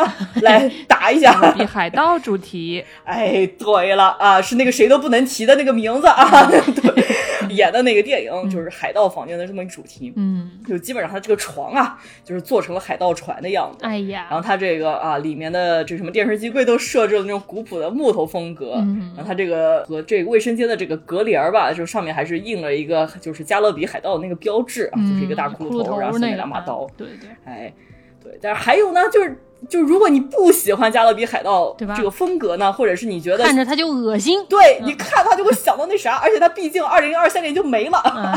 还有别的房间可以给你选择，就是比较喜欢公主的，就是有这个皇家房间。哎呀，就是它是做的很精美啊，就是这个脚凳儿、脚凳就都是那种皇家。你再说一遍，波比是去开天眼儿。对，这个脚凳都是皇家风格，就是做的特别的啊精致，就是红色的这个缎面上面铺了一个金色的这么一个中间的这个屁垫儿，屁垫儿。精美的屁垫儿，对，屁垫儿啊，这 墙上还挂了很多就是公主的单人照片，哎呦，就有什么啊，白雪公主啊，睡美人呐，然后还有最喜欢的 Rapunzel 啊，就是乐佩公主，哎呦，看着就觉得晚上看着公主入睡，心情特别好，真棒。虽然每个人都想做小公主，但如果就是你有些什么别的啊，就是你想在迪士尼里面还想住汽车酒店，也不是不可能，就有这么一个酒店，就是专门是汽车，毕竟啊。迪士尼也是一个有汽车总动员这么一个动画的啊，这么一个公司嘛。对对对，它有个汽车房间，但是呢，就是可能也不是特别有必要。就是给我选择，我还是会去住公主房间的。毕竟婉诗是真正的公主。哎，我不是啊，我不是，我没有，我只是想看公主。他只是想就是醒来以后身边有一个公主。对，哎呦，对对对对对对对，您大方的承认了，大方的承认了，哎。就是这个汽车酒店呢，就是它这卫生间里面这个镜子啊，就旁边都是那种特别汽车那种感觉，就旁边一打大灯泡啊，一边六个，然后上面给你写着一个洗车这么一个标志啊，也就是那个五六十年代这个汽车旅店的很多有的这个标牌的这个风格啊，就是那种对喜欢用这个蓝绿色这个 T 或这个颜色和红色相搭这个颜色是啊。最后呢，就是还有这么另外一种风格，就是现代一点的动画，就是主播应该也看过这么一个动画，就是《超能特工队》，对对对，看过啊。这个是女儿还是妈妈？这个手可以无限伸长的妈妈，哎，这么一个动画，对啊，就是它这个比较简单了，就是看上就是比较现代的风格，但是它衣柜里面就是藏着玄机，就是你把这个衣柜一打开，你就发现这个衣柜的墙上呀，就是贴着那个超能特工队这种队服啊，就是不同的这么一个装饰，你就觉得啊，我把这衣服放进去，出来我就能拿出一件队服，然后穿上我就可以出去，手也可以伸个十米长，这种感觉也是不太需要，大可不必 是吗？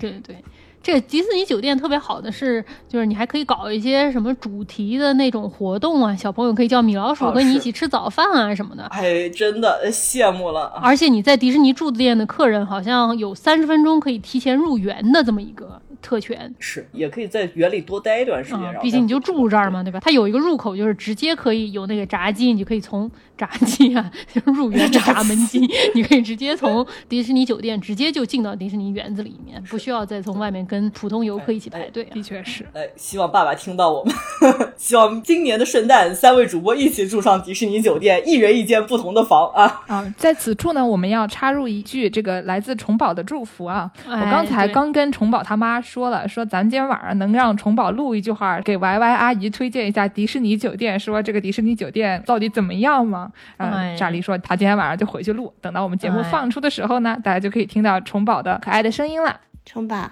迪士尼的酒店好不好呀？好。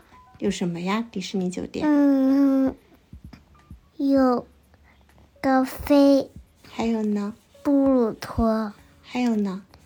咪咪，米奇。酒店里面是不是你进房间了，还有艾莎、安娜送你的东西啊？嗯，有。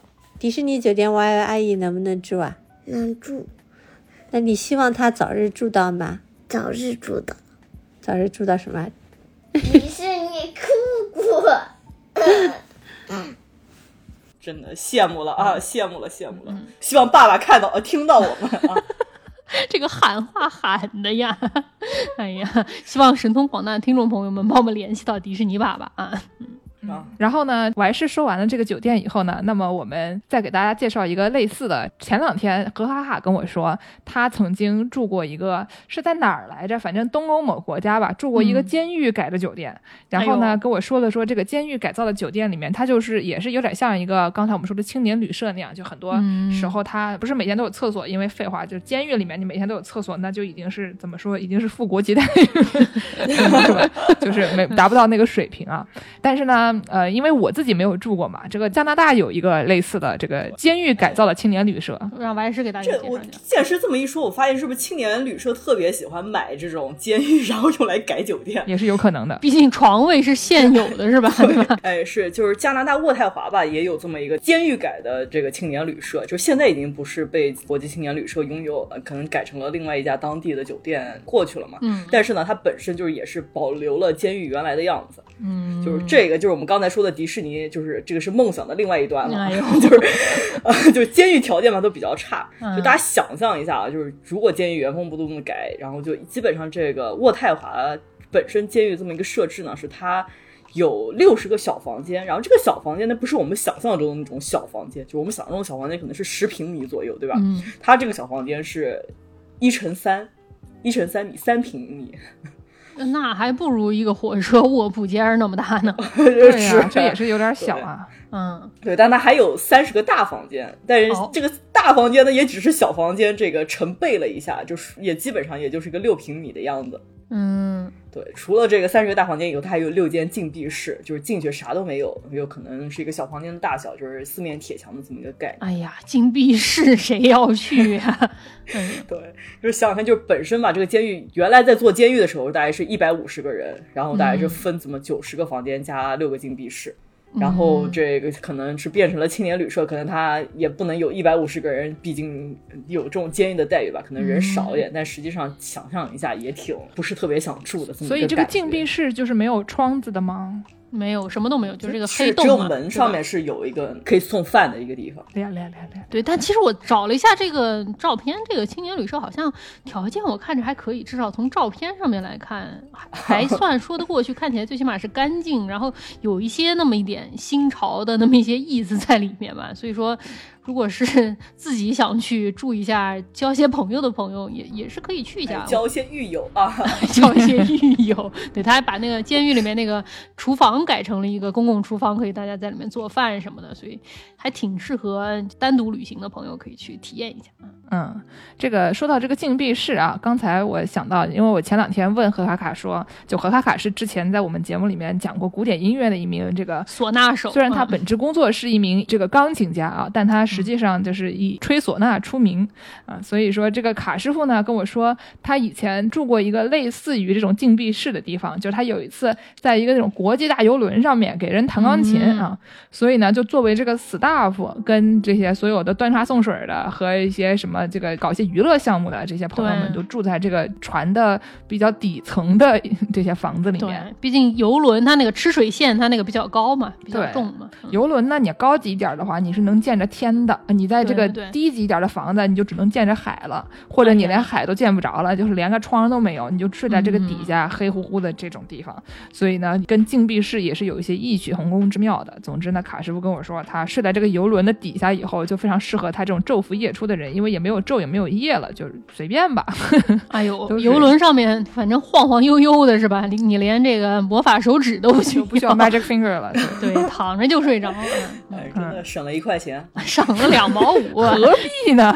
既然说到了游轮，那我就给大家介绍介绍，洛杉矶有一个著名的景点，是一个游轮改的酒店，叫做 Queen Mary 啊，玛丽女王酒店啊。玛丽女王，这玩意儿它不像有的那种是一个船的形状的酒店，它这个 Queen Mary 是一个真实的游轮，它是在一九三六年建起来的时候，它当时是一个那种远洋定期轮。就是当时还没有什么飞机的时候，你要是想从欧洲到这个新大陆到美洲的话，你得做一个穿越海峡的这个轮，大概基本上就是一个没有沉的泰坦尼克号的这么一个概念吧啊。当时他们造了两艘，一艘叫做玛丽女王 Queen Mary，一艘叫做。伊丽莎白女王 Queen Elizabeth 两艘都是在三六年到六七年之间从英国的这个南汉普顿往返纽约的这个远航游轮。当时她在二战期间啊，这个船还 参军入伍，成为了同盟国的这个士兵运输船。那个时候很多船都要参军入伍的。对，因为我们之前介绍这个划船的这期节目介绍过，在英文中有一个很奇怪的问题，就是大家都爱把船叫做女的，对吧？所以说我在查这个资料的时候，就发现它上面说这个 Queen Mary 在二战期。间，she entered service 啊，她应征入伍了，就觉得 行吧。伊丽莎白女王也有今天，对，是啊嗯。然后战后呢，就伊丽莎白女王和这个玛丽女王两人就接着坐这个远航游轮啊，往返英国和美国。但是五十年代开始，这个飞机发展起来了之后，这个坐飞机的人越来越多，愿意坐船在这个大西洋上面漂个好多天的这种人就越来越少了嘛。所以说，这种远航游轮就运营变得很惨淡，等于说它每跑一期就开始亏钱了。所以说，最后一次航行大概是六七年的时候，它原来是跑纽约的嘛，它就不跑纽约了。最后一次是驶到加州洛杉矶靠南一点的有一个城市叫 Long Beach 长滩市。这个 Queen Mary 是被这个长滩市给买下。下来了，然后就直接就永久的就停在了长滩市的这个港口。然后到了长滩市之后，他们就把这个游轮给改成了一座酒店。他是把那个什么引擎啊、锅炉啊那种就是船需要跑的这些东西都给拆了拆，在油箱里面灌满了泥巴，就是能把它保持在原地嘛，保持它的重心嘛，就把它定在了这个原地。改的时候基本上就是把一等和二等客舱，就是之前健身说游轮上面能看见天的这种比较高级的客舱改成了客房，然后下层这种看不见天的、看不见外面这种房子就改成了要么就是酒店的后场啊，还有水下几层还改成了一个博物馆。但是当时是因为是这个长滩市拥有这个船的产权吧，然后这些什么博物馆啊、餐厅啊、酒店啊，都是分给不同的商家分开运营的，所以说其实亏钱一开始亏的还是挺严重的。在有一段时间里啊，迪士尼爸爸又说到了迪士尼爸爸，迪士尼爸爸还有一个计划说想要把这个 Queen Mary 给买下来，然后建一个叫做 Disney Sea 的东西哈。就是迪士尼海洋，哎，就东京那个啊，对对对对对对对对对。后来结果他们当时正在加州建这个迪士尼加州冒险乐园吧，然后就后来就改去建那个了，然后最后把这个计划给放弃了，把它给挪到了东京，建去了东京啊。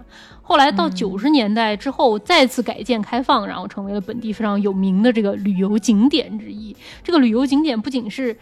旅游景点，它还是一个非常著名的心灵 spot。这个心心 ray spot。哎，到了这个七月中旬的这一期节目，给大家放送一些清凉的内容。清凉第二弹，啊嗯，清凉第二弹啊，就有一些都市传说啊。下面给大家放一些那个叫什么呢？那个那个嗯，那种是音啊，放一些刚才那个手碟的声音。对对对对对对对对对，就比如说这个船上有一个 B 三四零号房间，说当时在这个房里面在坐远洋游轮的时候，有一名英国的朋友死在了这个房间里。后来再去住这个房间的人，半夜被子就会被无故的给掀开。这个死掉这个朋友感觉品行不是非常的端正啊，怎么掀人家被子呢？怎么回事？他可能是把空调关掉了啊，就选择还是？对他可能就是一名中国的中年女性朋友啊，比较怕冷。喜欢喝热水，晚上呢就要把空调关掉，哎，然后就嫌热，就把这个被子蹬掉了啊，把别人的被子也给掀开，还这样，是不是有点不太好？有点低矮了。嗯，然后说有人说什么我的被子被掀开，隐隐约约我就看见床尾站着一个白白的人影。啊，还有什么打扫卫生的人一看说这个房子怎么已经三天没有人住了，但水龙头为什么会打开？是谁开的呢？还有人说什么我把这个床罩给它盖上，过了一会儿我一转头它又掉下来。啊，据说这个 B 三四零号房间因为有太多这样的闹鬼传说，这个房间后来就对外关闭了。关了好像有好几年之后，再次开放的时候，它就作为一个灵异景点，欢迎大家拿着那种就是电磁波仪、什么探鬼的那个摄像机什么的，在这儿待着一晚上，看你能不能拍到这个鬼什么的啊？怎么听着跟那个什么 YouTube 上面那种鬼拍鬼的那些，就是欢迎这些 UP 主们就过来搞这个。他专门酒店就专门有一个。这个灵异兔儿，欢迎你来，跟你说哪里闹鬼，你就可以在哪里待一待、拍一拍啊，就也是一种流量。有趣。还有一个什么，他们的会议室里面曾经有三个人同时，号称他们三个人都看到那个里面有鬼啊，说是什么突然发现眼前出现了一个半透明的人啊。然后他这个以前作为游轮的时候，它有一个泳池，好像是在水下的，就是一个没有见光的这么一个泳池。后来因为停在了长滩之后，这个泳池就永远在水下，之后这个房间就关闭了。以前是能看到，现在看不到。我放了一张照片，大家可以看一下，就是这个泳池其实还是挺酷的。以前你是可以去参观的。就是是一个老式的那个泳池嘛，嗯，它里面水已经放掉了，并且没有人在里面玩了。但是经常有人听见说，半夜在这个废弃泳池里面有人在戏水。嗯，今天的空调费省了，是不是非常凉快？大家啊，还有什么？有很多人都看到以前那个旧锅炉房里面有小女孩在那儿游荡，还有说有一个十三号闸门曾经在那边压死过一名水手，然后你就经常能看到这名水手在甲板上游荡。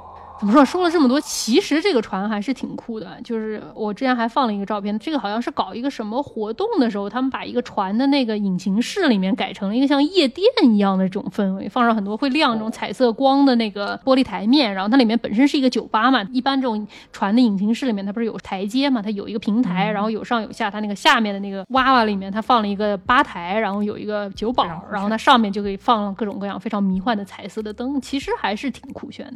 有条。条件的朋友们可以去看一看，推荐大家看看那个水手还在不在了。对啊，你听一听半夜有没有人在游泳池里戏水，也是何必？咱们一个介绍酒店的节目啊，突然变成灵异节目。那么我们很喜欢这个美少女的外师啊，既然喜欢美少女呢，那必须要看一看什么摇曳露营啊这样的节目，对不对？然后呢，就开始喜欢露营了。虽然美少女都在车顶啊，我还是在车底啊，但是其实也是一样的。哎，怎么觉得夸上了自己啊？怎么回事？拉踩！你们这么暗搓搓拉踩最要不得了，气了，走了，不录了。嗯。对，就刚才剑师和助攻也说了，就是在在游轮里面有这么一种让你不见天日啊，什么都看不到的小房子。但是呢，还有另外一种玩法，就是如果你想选择啊，应有尽有，伸手就是海洋啊，旁边就是小鸟，就是什么都能看得到的房子。这种房子呢，就是一般在的地方都比较的微妙啊，就是因为它是 微妙。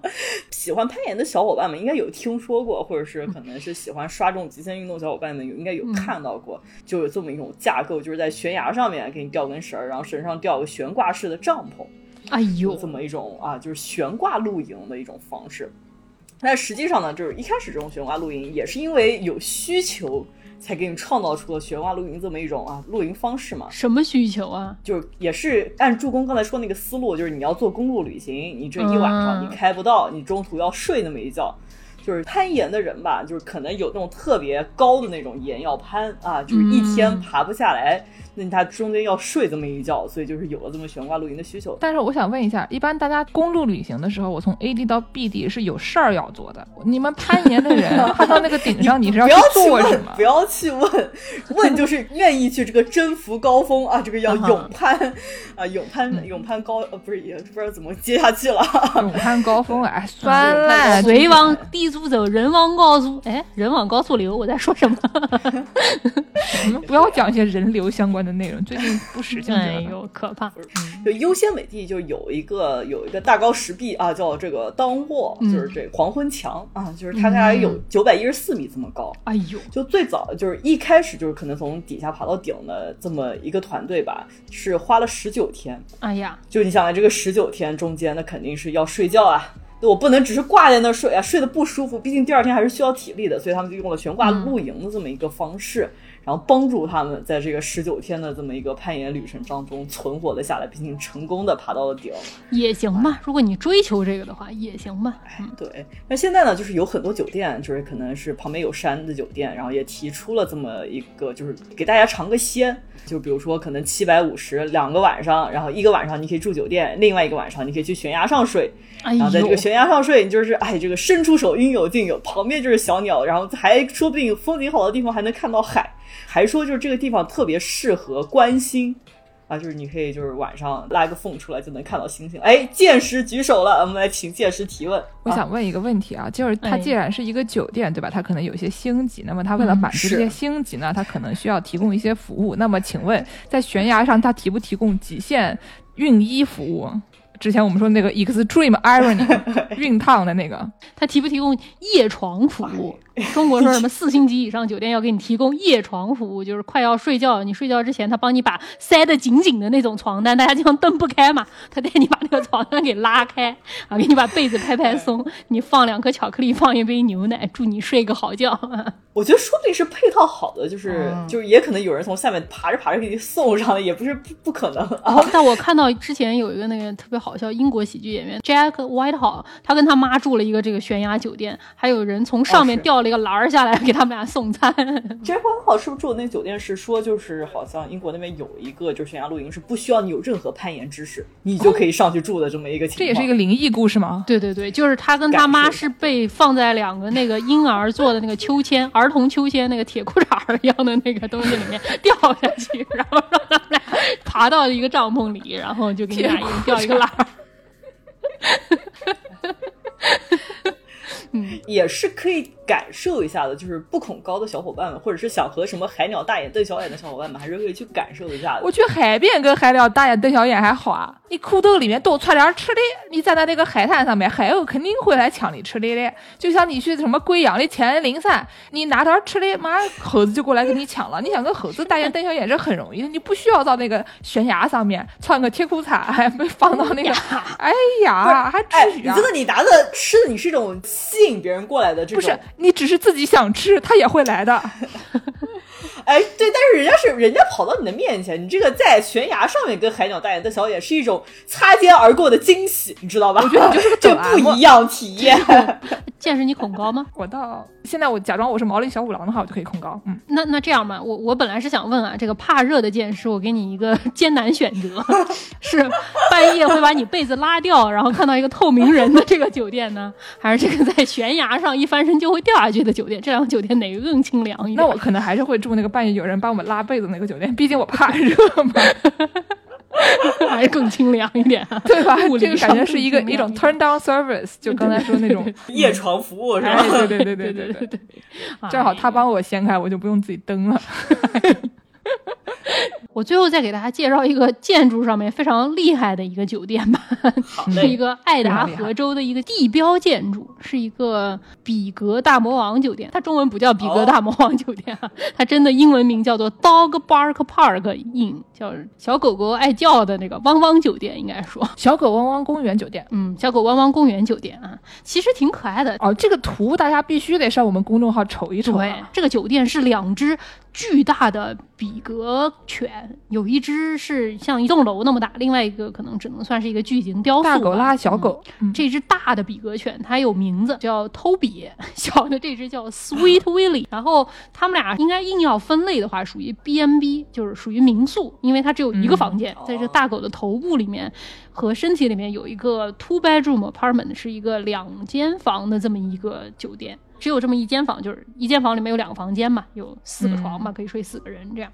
然后他们这个开办的是一对本地的老夫妇，是一对自称是自学成才的电锯艺术家。清扫，所以就晚上提供 turn down service 是突然把那个门就是拿电锯锯开嘛，就是那种闪德州电锯杀人狂，是吧？就他们是那种有点像木刻，但是他不用刻的，他用电锯锯锯出不同的形状，这样 self taught chainsaw artist，对，然后好笑，他俩还开了一个锯木美术馆。在这个楼底下吧，反正就里面就有很多他们俩的作品。他们俩就特别喜欢狗嘛，这应该说是狗党的胜利了。这个酒店 里面就有很多他们俩自己用电锯锯出来的小狗的雕塑，有各种形态的小狗的雕塑，而且他们俩自己的工作室也在这个附近，所以说你还可以打电话给他们俩，或者给他们俩发 email，email 里面有你们家小狗的照片，他还可以根据你们家小狗的形态给你也锯一个这个小狗的木雕，非常可爱啊。给大家，我在这个里面放了一张图给大家看一下。他们这个小狗的木雕大概是什么样？就是这个狗狗酒店里面那个床头上面就钉着很多非常可爱的狗狗的，有点像那个七巧板。对对对对，是一个板状的，然后呢，这个线条比较硬，但是就是形状呢非常可爱的这么一个木雕，就感觉你可以拿它做那个端上来比较烫的菜，可以做那个 防烫的那个板儿，对垫板或者做那个 coaster 放杯子的之类的这样的一个东西，因为它是个板板形状。挺可爱的，但是反正它整体这个造型就非常的有意思，因为它这个东西应该说是一种二十世纪那会儿也是公路旅行非常发达的时候，有一种建筑流派，就是这个算了，不讲这么多吧，反正大概就巨物，再讲要收钱了。大概就是说这个建筑它本身长得就像它里面卖的东西，因为你在高速公路上开，你突然说，哎呀，我想吃个鸭子。然后你突然看见高速公路旁边出现了一只巨大的鸭子，对吧？然后你就看这个鸭子下面有个棚，这里面就是卖鸭子的。那你就老远就知道前面有卖鸭子的，一种原汤化原食的概念是吧？对，就是你在高速上，你可以很远你就看到这个东西，也是一种建筑本身就是一个广告牌的这么。所以新墨西哥的牛牛油果里面是卖牛油果的嘛？呃，也是。尾是吗？说不定，说不定当年他就是卖牛油果的呢。我感觉这种东西就感觉很像是会越药或者十里芬会去介绍的这样的东西啊。对，但是我觉得这个狗狗酒店，我觉得还是挺好笑的。这个自学成才的，我也想，我也想 住一下。对对对，一天晚上只有一间房，如果要住的话得趁早订。听众朋友们，听了我们上面介绍的这些酒店以后，可以自己考虑一下，你最想住什么样的酒店，并且在这个评论区啊，或者在这个我们的公众号后台告诉我们。哎，好。那我们介绍的也差不多了，结尾给大家放一个加州旅店，能能放吗？好呀，我问问有没有唢呐版啊？你问一问，对，和卡卡友情出镜。嗯，感谢大家的收听啊！您可以在微信公众号、微博、豆瓣关注我们，也可以在微信公众号后台和这个爱发电平台给我们打赏。哎，想要加入农广天地粉丝群的朋友们呢，可以在公众号后台回复加群，获得加群方式。另外呢，想给我们介绍一些商业合作的朋友呢，也可以在这个微信公众号上面找这个联系我们的这个 tab，然后就可以联系我们。迪士尼，迪士尼，迪士尼，迪士尼。对，那感谢大家的收听，大家下期再见，再见，再见。